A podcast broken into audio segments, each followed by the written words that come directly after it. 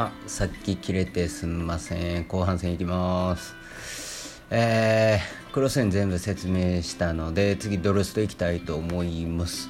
えユーロドルスね。えー、ユーロ円がね、あのレジスタンス抜けてレンジも抜けるとなれば上がるんですけど、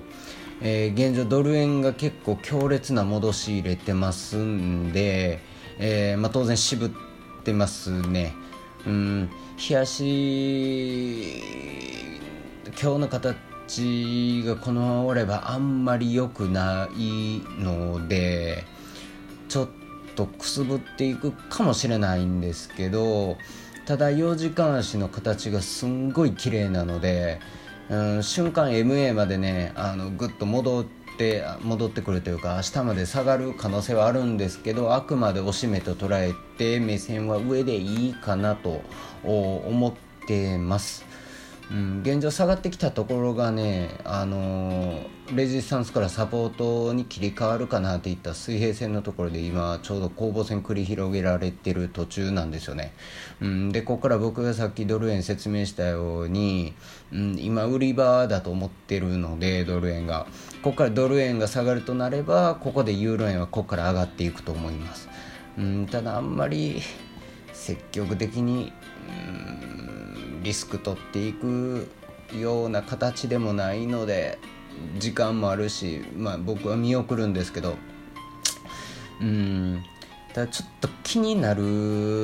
のが週足ですね。あの、まあ、もちろん上昇のいい形は形なんですけどちょっと MA との乖離が激しすぎますんで週足レベルでえー、どっかで調整が来る可能性は全然あります。次の目標はユーロ円1.255なんですけどうーんあともう200ピプスぐらいでねもう言うてる間に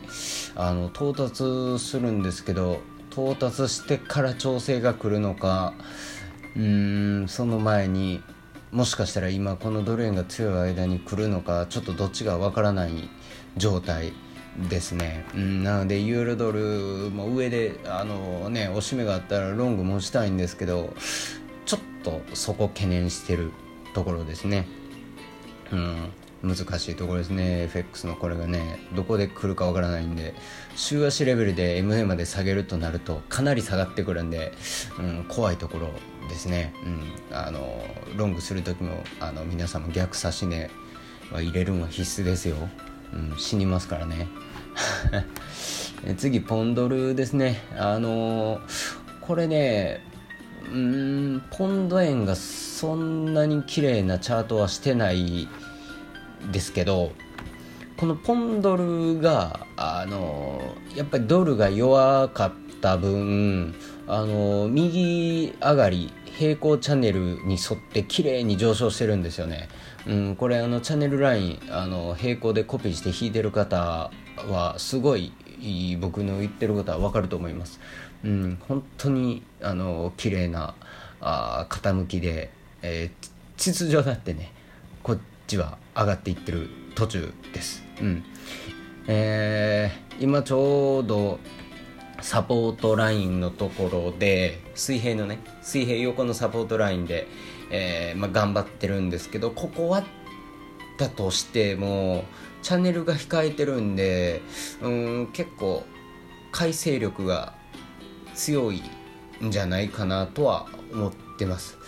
うん、ただ冷やしの形がうん高値つけてからその陰線ほんでその陽線陰線ってきてて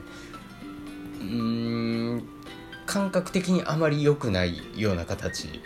にはなってるんですけど 4時間足でね200日で100日移動平均線があローソク足より下にあってかつ右上向いてて雲も一目均衡表の雲も分厚い、うん、で日足もずっと黙々とプラスの雲がね、えー、まあ、生成されてますんで、まあ、こっちも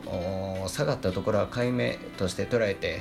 うん、あのリスク取る方はロングでいいと思います、うんまあ、そもそもあんまり今ポンドじゃないんですけど、うん、その選択すべき通貨ペアが、うんっていう感じですね。で、えー、オセアニアですね、えー、こっちも年末からずっと言ってることがあ今も続いてます、うん。まあ、予想が当たったっていうよりも、うんまあ、これはあのー、結構、うん、素直にトレードされてる方ならあこれは結構取れてるんじゃないかなとは思います。うん、で、えー、王子ですね。ちょっとキウイの方はキウイドルはトレードできてないんですけど、えー、王子の方はあトレードをしました。これも1時間足でダブルボトムできてネックライン超えたところで、えー、入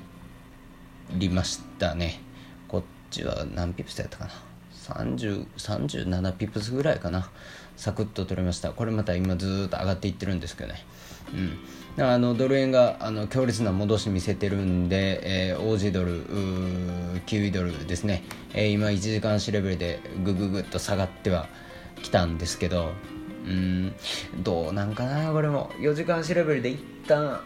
20MA までもしかしたらまた下がるかもしれないですね、まあ、ドル円次第なんですけど全部。って言ってる間にドル円めっちゃ上がりましたね。5分足で。今話してる間に。どうなんやろ。ラス押し抜けたけど。でもここでチャンネル 抵抗体なんで、まあ、この辺売られると思います。もし、えー、104円ですね。あのぶっこ抜いてきたらあの冷やしレベルでダブルボトム形成してネックライン超えたってことになるんでこの下落に歯止めはあのかかるんですけど、まあ、104円まであと60ピプス以上あるんで、うん、厳しいんじゃないかなと思うんですけどね、うんまあ、これはあの明日起きてからどんな形になってるかちょっと楽しみにしたいと思うんですけど。なんでまあ、あの、あんまりね、ドル円の値動きに左右されず、まあ、オージーとキウイも、あの、タイドルでね、えー、下がれば、まあ、おしめっていうイメージだけ持っといて、で、えー、まあ、ドル円の形を見てからね、えー、どうするかっていう判断。あの、通り一辺倒に、あの、このペアはあの上目線やからおしめが来たら買う売るっていうのはあのそういう短絡的なトレードはあの本当にあの初心者の方ずっとやっててうまくならないんで、うんえー、タイドルでやるんやったらドル円を見てあの自分の方向性が合ってるか再確認した上であの実行に移すトレードに移すっていうふうにねあこういう FX のトレードっていうのはシナリオを立てるっていうのがすんごい大事です、うん、なんでまああそれをねあのするように心がけたらあのそれだけで勝率上がると思いますよ、うん。まあ、あのスキャやる方はねもうそんなあの超高速取引なので、そんな一時確認してたらね時期を逃してしまうんでもう積極的にボンボンボンボンあの回転率上げていかないとダメなんでする必要ないんですけど、うんまあ、デイトレやる方はね、えーまあ、こういう風なやり方、でやっていった方がいいと思います。えー、で今日木曜日変わって木曜金曜ですね。まああの本格的なトレードは12日以降にしようかなと思ってます。マーケットが通常運転戻ってからね。まあ今もう戻ってる節あるんですけど。まあ、ちょっと今週あのねまた緊急事態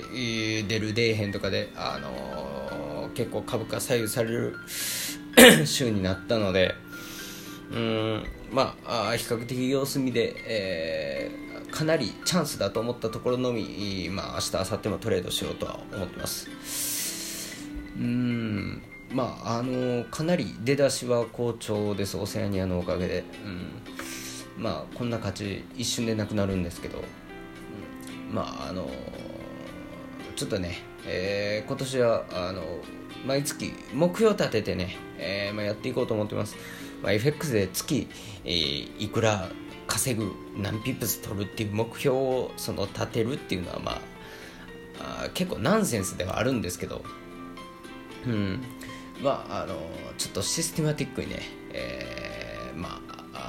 トレードしていきたいなと思ってますんで、うんまあ、またその目標の設定とね、えー、まあ、達成できたかどうかっていうところもまたおいおい、えー、お知らせできたらなと思います。えー、ちょっと日本でね、えー、前編後編でちょっと長くなったんですけど、えー、まあ、参考にしていただければ幸いです。ねえ今日これぐらいにしていきたいと思います。ご清聴ありがとうございました。またお会いしましょう。